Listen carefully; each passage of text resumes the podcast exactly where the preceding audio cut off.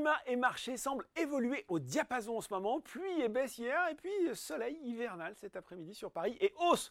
Aujourd'hui, le CAC 40 qui termine la journée sur une progression de 1,13% vers les 7401 points et 3 milliards d'euros échangés. Côté américain, le Dow Jones hésite lui sur la direction à suivre et reste proche de son seuil d'équilibre à 17h45. Le Nasdaq grimpe lui de 1,2%. Côté statistique, les inscriptions hebdomadaires au chômage US sont ressorties à 187 000 contre 205 000 attendus. Un plus bas de plus d'un an et le signe de la résilience du marché de l'emploi américain.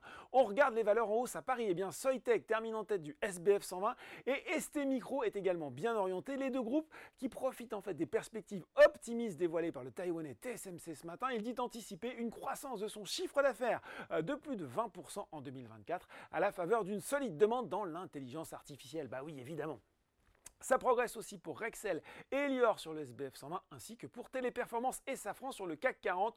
Au rebond également les valeurs du luxe, LVMH et Kering qui sont dopés par les bons résultats de leur homologue suisse Richemont qui gagne lui plus de 10%. Il a annoncé un chiffre d'affaires hausse de 8% à taux de change constant au troisième trimestre de son exercice décalé. Du côté des baisses, eh bien malheureusement Atos repart nettement dans le rouge aujourd'hui, moins 11,3%. C'est une journée compliquée aussi pour les foncières ICAD ou encore Unibail Rodamco Westfield de son côté la biotech Valneva enchaîne une huitième séance de repli consécutive et CGG une cinquième journée d'affilée dans le rouge. Voilà, c'est déjà tout pour ce soir. En attendant, n'oubliez pas, tout le reste de l'actu éco et finance est sur Boursorama.